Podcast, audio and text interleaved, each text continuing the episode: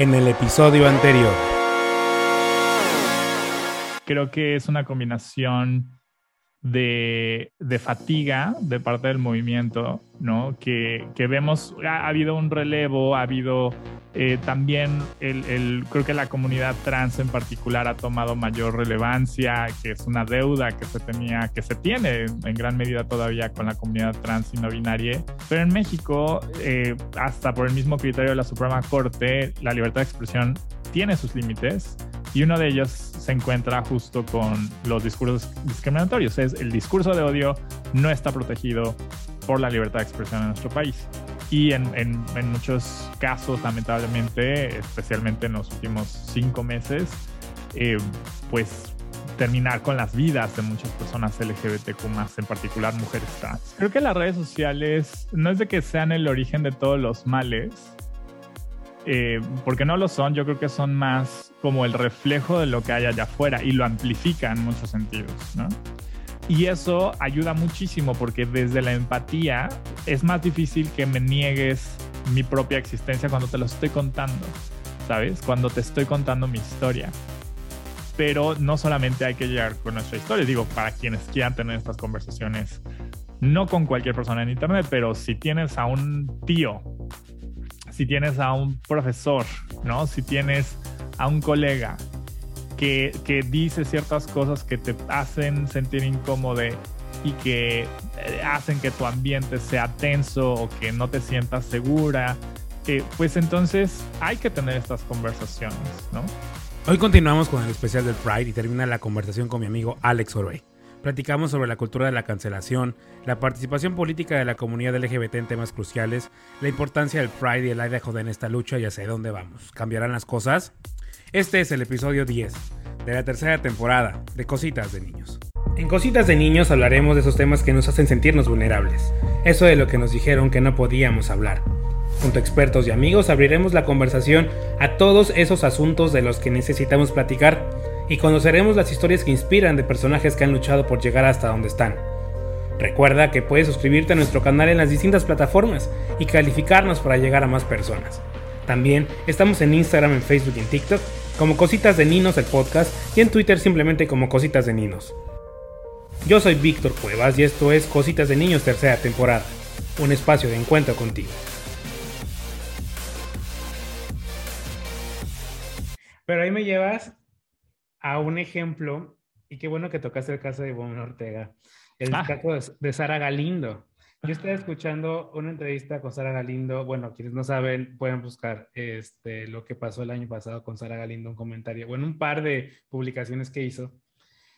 Y ahora le escuché una entrevista de ella y que decía, ¿no? Es como, se tomó mal mi comentario, o sea, fue descontextualizado, yo los quiero, yo esto, yo esto, y esto, y esto, el otro.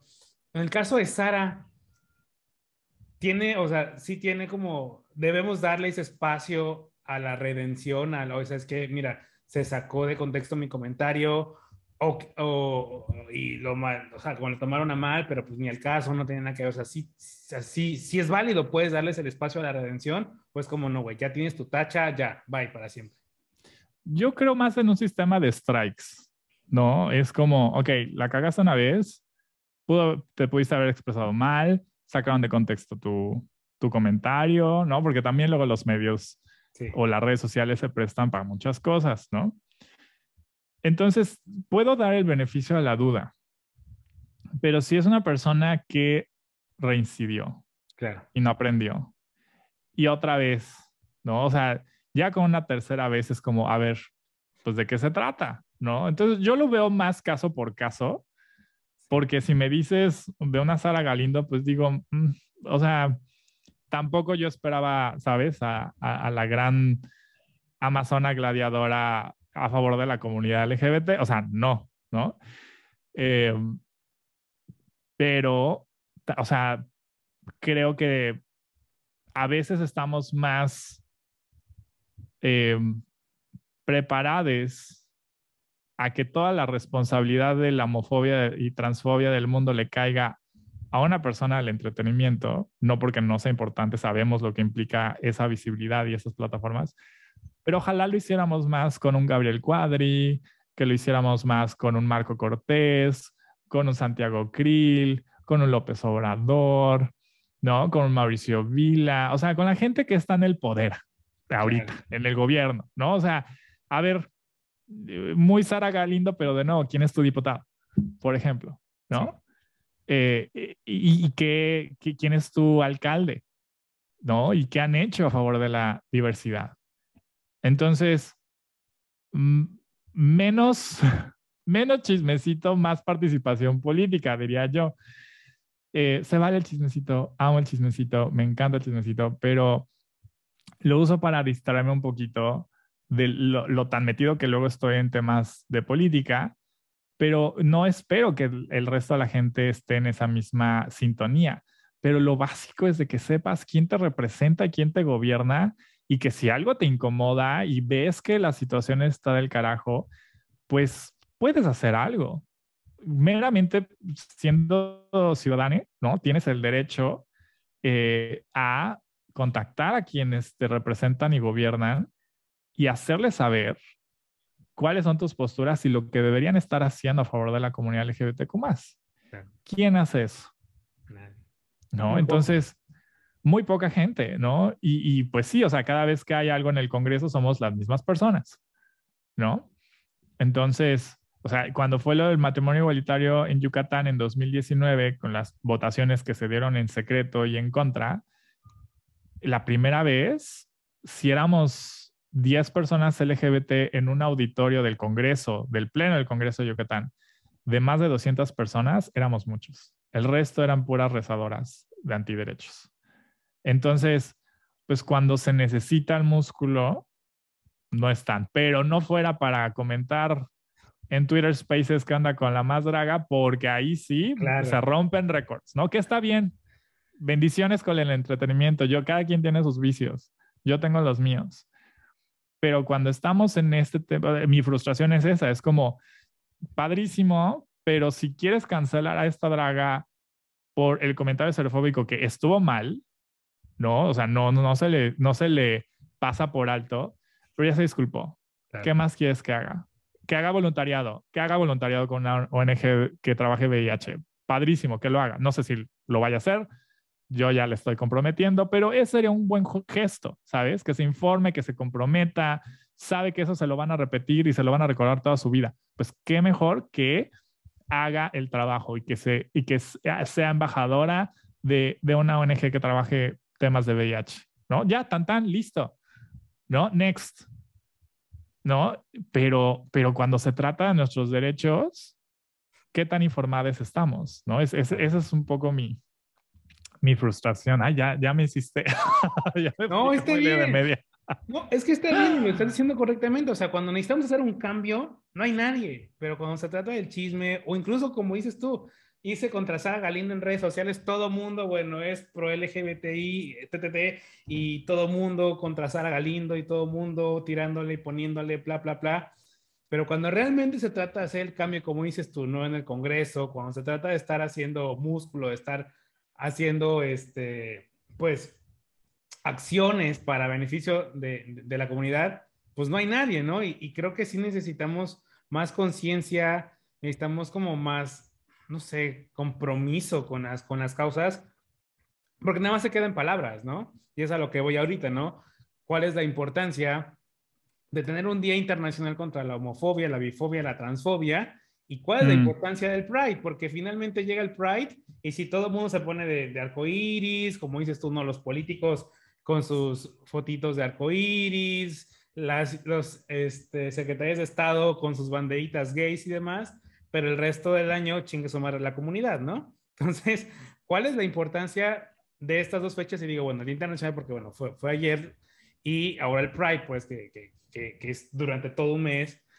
¿Cuál es la importancia de tener estas fechas? Fíjate que yo lo pondría como una mezcla de muchas cosas, porque también creo que para una comunidad a quien se le ha castigado siempre su sexualidad, vivir su sexualidad, que, que la marcha también sea un, un espacio de expresión y de conexión, ¿no? Diría yo, en espacios de consumo, eh, en, en, en, en, espacios públicos, digo, no estoy promoviendo que la gente haga cosas que, en, en, nuestro país son ilegales, ¿no? No puedes tener, por ejemplo, relaciones sexuales en la calle, por ejemplo. Pero este, yo veo como algo súper positivo que también sea una oportunidad para que la gente se exprese y, y haga conexiones eh, de todo tipo con otras personas de su comunidad, porque para muchas personas es la, el primer contacto con su comunidad, ¿no? Y, y, creo que es muy válido que la marcha sea un, un espacio para vivir nuestra sexualidad, ¿no? Em, al mismo tiempo es muy político y tiene que ser muy político. Eh, cada vez que, que conversamos con empresas que quieren sumarse a apoyar nuestro trabajo, también es un énfasis de que una alianza con nosotros es una postura y que se les va a exigir congruencia cuando el momento llegue. Y va a llegar, porque las empresas, como las personas, no son perfectas y, tienen, son incongruentes muy seguido. E, y, y, lo malo no es que sean así, lo malo es de que no sean responsables de sus actos y que quieran minimizar las cosas o te gas, gaslighten con, con, ay, es que no, eso, es, eso no fue la intención o, o es, esa no era, no era lo que queríamos decir. O sea, ahorita con lo que me decías de Saga Galindo, sí me sonaba, pero ya no me acordaba. Sí le dediqué varios tweets a la señora, sí. por, lo que veo, no me acordaba. Hasta me bloqueó en Instagram la señora. ¿Qué le dijiste, eh, Alex? Pues eh, ahorita que refresqué de qué, de qué trató su, su, su declive, ¿no? Eh, pues eh, no era la primera vez, ¿no? era, que, segunda, ¿no? era como la tercera, o sea, porque le encontré los recibos y luego alguien se atrevió a decirme, es que si vas a desenterrar cosas de hace ocho años, espérate, la señora no se disculpó, la señora eh, meramente dijo, ay, me malentendieron, no era esa mi intención, eso no es una disculpa, ¿no? Entonces, si su actitud no ha cambiado en ocho años, ¿no? Pues entonces tengo todo el bendito derecho de desenterrarle sus esqueletos. Entonces, y que me lo dijo fue alguien que de la academia y que muy activista LGBT de vez en cuando, y digo, ok, o sea, olvidemos, ¿no? Y, y no hay contexto, ¿no? Porque, a ver, si queremos que la gente evolucione, hay que saber de dónde vienen y ellos tienen que ser honestos con, eso y hacerse responsables, ¿no? Entonces, eh, eh, las marchas eh, y el mes del orgullo, para mí es, es una temporada de mucha reflexión de lo que se ha logrado en el último año, lo que hace falta, ¿no? El por qué hay que seguir marchando, o sea, hay muchas cosas pendientes. Y, sobre todo que también sea un espacio en donde prioricemos a las voces que normalmente no son escuchadas, ¿no? Eh, llámese comunidad no binaria, llámese comunidad trans en general, personas de naciones indígenas, eh, o sea, todas las intersecciones que nos cruzan, ¿no? Y creo que eh, eso, el Comité de la Marcha actualmente ha tenido mejores estrategias que antes, ¿no? O sea, a mí me tocó en una etapa de, recién empezando, ¿no? Y, y, tenía muchas críticas y, y trabajé ahí como tres años hasta que me salí y reconozco que han evolucionado en, una buena dirección, ¿no? Evidentemente no lo van a tener todo bien amarrado, pero me parece que las marchas en general en, nuestro país se pierden en, pleitos locales, en pleitos que únicamente conocen activistas. Y la gente que marcha a veces ni siquiera sabe ni le interesa quién la organizó, si es que se ve organizado, ¿no? Entonces, el mes del orgullo para mí es, una, es un momento de reflexión de que si me, me, me echo a la espalda la etiqueta de soy activista, pues entonces, ¿qué he hecho? ¿no? ¿Qué, qué, qué me propuse en, en, el último año? ¿Qué, ¿Qué he podido contribuir? ¿Y qué hace falta? ¿no? Y, con esas reflexiones llegar como pues a esta nueva eh, marcha, ¿no? Para, para posicionarlo, para, para hacer nuevas conexiones, para eh, crear nuevas alianzas, para fortalecer las existentes, para aprender de las que no funcionaron. Eh, y, pues bueno, la, marcha tiene en sí muchos significados porque el mes del orgullo se, se, se, lo, tenemos institucionalizado en este mes eh, por eh, los, los, disturbios de Stonewall, ¿no? de, de, hace 50 y tantos años ya, y que a eso ha inspirado a muchas otras marchas de todo el mundo, incluyendo la de Ciudad de México. Entonces, eh, pues sí, es, la, marcha inició como protesta, no como disturbio, más bien. Y, hay todo, todo tipo de activismos, ¿no? Hay activismos que son muy de protesta, muy de, eh, de tomar instalaciones, de, romper vidrios. Y cuando tienes a un seguro social con desabasto, cuando tienes fiscalías que revictimizan y que no eh, tratan con dignidad los casos que involucran a personas LGBT y más, cuando tienes policías que son eh, lejos de, servir a la ciudadanía, son parte del problema en un estado narcoestado, ¿no? O sea, porque no, no, nuestras realidades no se separan de lo que ocurre en el resto del país, ¿no? Con las problemáticas que nuestro país tiene pues evidentemente las violencias se extrapolan y, tenemos que respetar y apoyar las diferentes formas de hacer activismo, ¿no? O sea, también eso eh, hay, que tenerlo muy en cuenta, ¿no? Así como no hay maneras de, correctas de ser personas LGBT, ¿no? Eh, hay tantas definiciones de cómo serlo como personas en el mundo también hay muchísimos tipos de activismo porque a cada quien nos trae a la causa diferentes cosas, ¿no? Ya sea porque no hubo de otra y la causa te, trajo porque viviste algún tipo de violencia o porque eh, desde privilegios, ¿no? Quieres poner tu granito de arena, Y se vale, o una combinación de ambas, ¿no? Y, y, el Idaho, ¿no? Que es esta conmemoración de que se se despatologizó la homosexualidad en 1990, es, es también un recordatorio de por qué la discriminación está tan arraigada todavía. ¿no? O sea, ya hemos llegado a la conclusión científica que ni ser gay, ni lesbiana, ni bisexual, ni trans, ni no binaria es una enfermedad.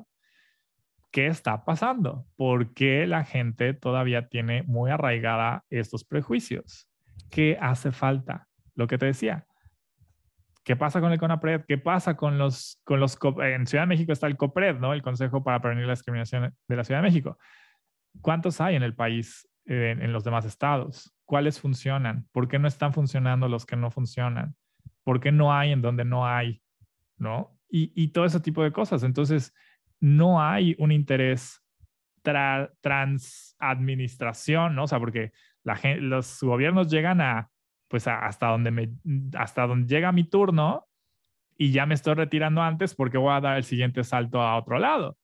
Pero entonces las políticas públicas que deberían trascender estas administraciones como las políticas de, de prevención de discriminación se rompen, se caen los planes, las iniciativas. Si el programa está funcionando, pues lo lamento mucho porque ya va a haber corte porque a ver si le interesa a la siguiente administración llevar esta agenda, ¿no? Y, nos topamos que pese a un supuesto gobierno de izquierda, este, estas políticas no son de su interés, no, no les interesa eh, trabajar en contra de la discriminación en el gobierno federal. Entonces, pues eso, eh, un día como el Idaho, no, es, eh, tiene que ser ese recordatorio y ese cuete en la cola para entonces movilizarnos para exigir que los cambios que se necesitan se hagan.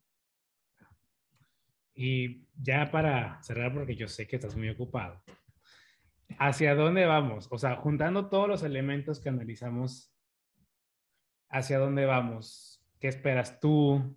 con tu, no sé, con tu, este, tu experiencia, con todo lo que has hecho estos años, ¿cómo crees que sigan las cosas? Yo la verdad creo, con todo esto, pese a todo esto que, hemos hablado, eh, soy algo optimista, dependiendo del día de la semana que me encuentres. ¿no? bueno, hoy es miércoles, ¿qué nos toca? hoy que es miércoles, estoy un poco optimista, ¿no?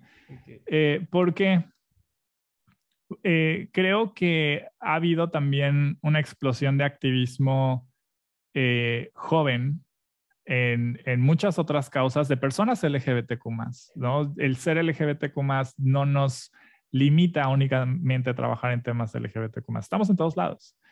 Y vemos que temas como el medio ambiente, el derecho a la vivienda, eh, el, trabajo eh, antirracismo, em, el combate a la violencia de género, em, el tema de, de la participación ciudadana, hay, muchos activismos y liderazgos jóvenes, ¿no? Y eso me, inspira, me mantiene optimista porque les sigo de cerca, o sea, estoy muy pendiente de lo que estos nuevos liderazgos hacen y aprendo mucho porque vienen con otro chip, ¿no? O sea, no, quiero sonar viejo, pero, pero definitivamente em, creo que haría yo mal de replicar lo que pasó conmigo cuando yo inicié, ¿no?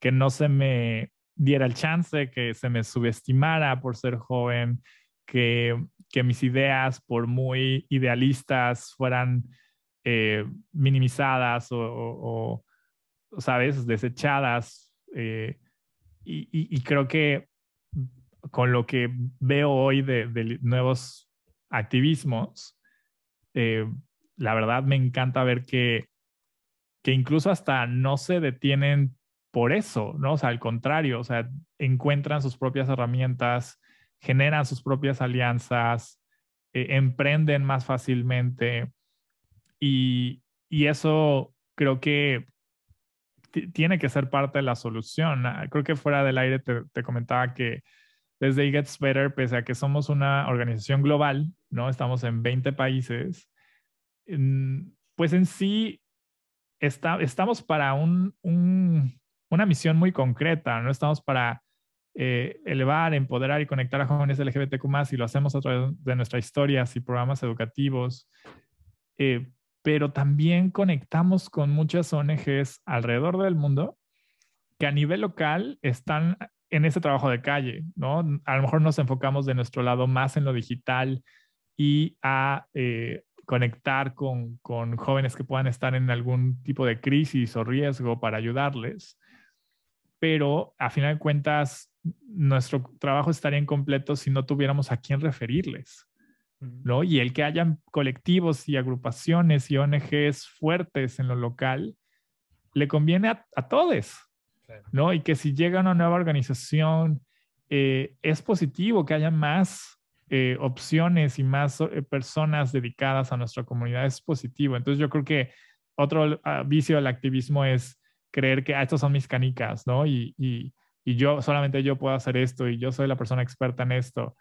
No, o sea, en este ámbito lo que hay que tener es ser eh, tener mucha generosidad de compartir lo que sabes, ¿no? Y, creo que es, estos nuevos liderazgos hacen mucho de eso.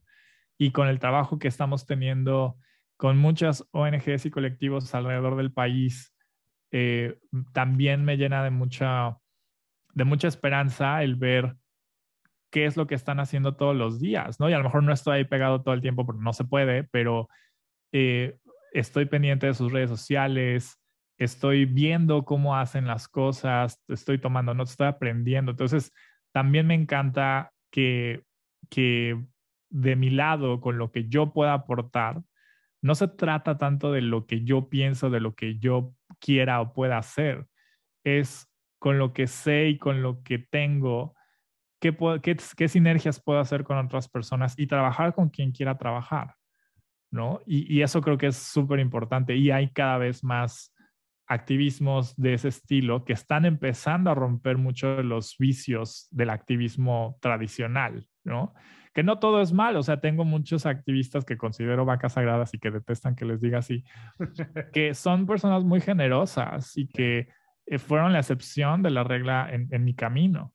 Entonces yo procuro eh, hacer lo mismo, ¿no? O sea, yo, yo, yo espero eh, pues también ser congruente con lo que hubiera querido yo tener en ese momento cuando recién arranqué en México. Entonces, e, eso, eso creo que va en gran medida a fortalecer las estrategias que, se necesitan a corto plazo y a largo plazo, ¿no? O sea, de corto plazo porque se, eh, se necesitan de urgencia, pero se necesitan a largo plazo porque se necesitan que sean sostenibles, ¿no? Que, que no se caigan, que, que encuentren eh, oportunidades de fondeo, que encuentren formas de profesionalizarse, que encuentren eco, que encuentren el apoyo de gente en, el camino para que les ayuden a amplificar eh, su, impacto, ¿no?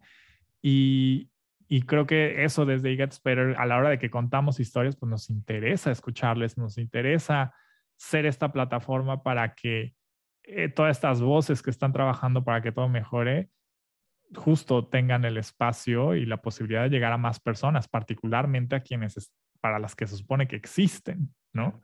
Entonces, eso, eso mantiene con, con, con esperanza, me ayuda a dormir, ¿no? Eh, y definitivamente creo que pese a la mucha desinformación que hay, eh, empieza a haber poco a poco una mayor conciencia, ¿no? O sea, pareciera que todo está muy polarizado y lo está, pero al mismo tiempo creo que las, las personas del otro lado son menos, pero más ruidosas. Y por eso a veces se siente que estamos en contra de, de Goliat, ¿no? Pero en sí creo que del lado correcto de la historia somos más personas. Creo, eso no, no tengo la evidencia científica, pero quiero pensar eso.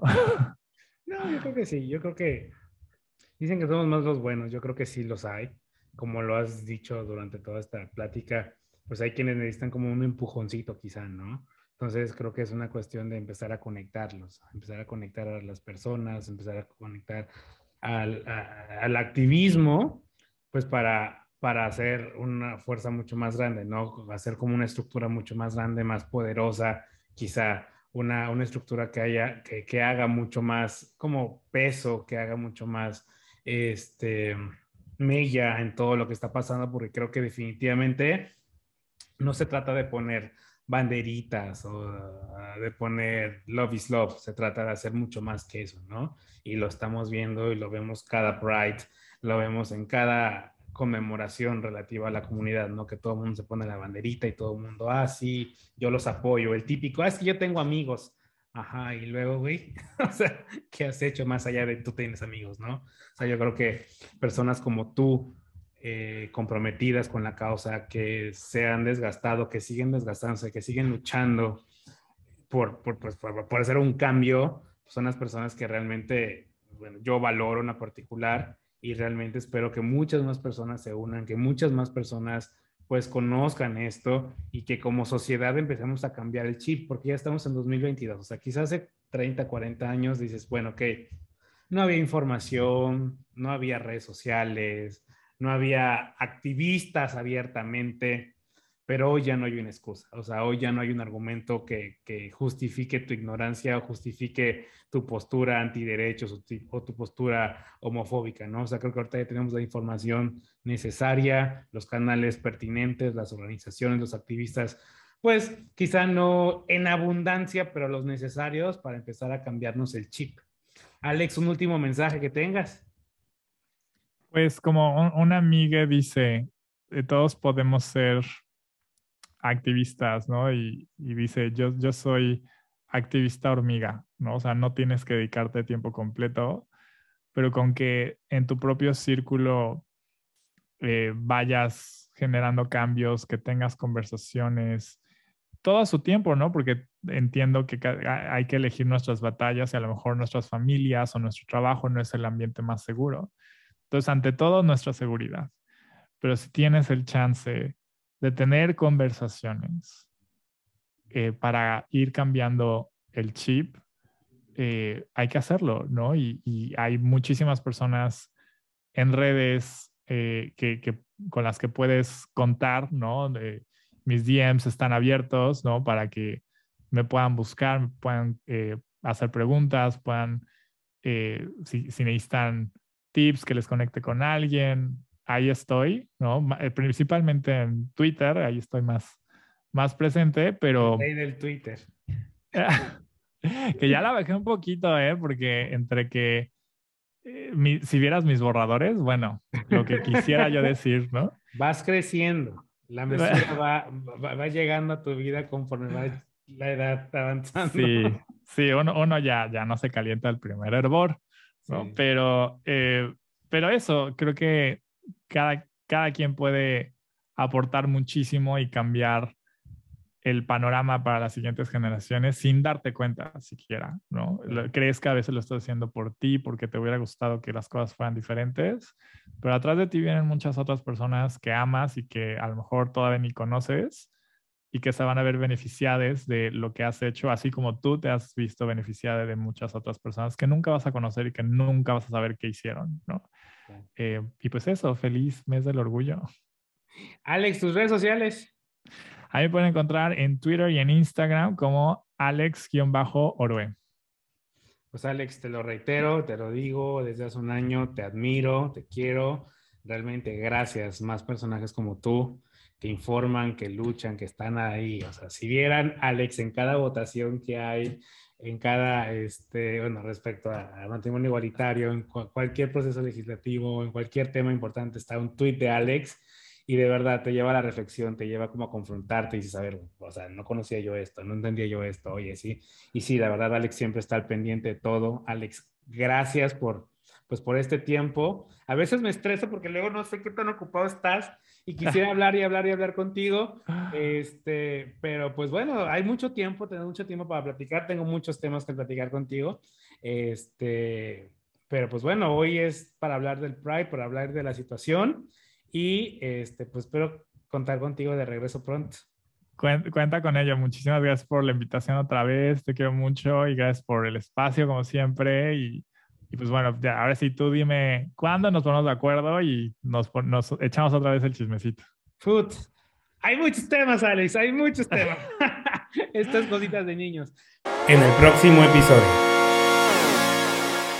La verdad es que vamos muy mal, estamos muy mal.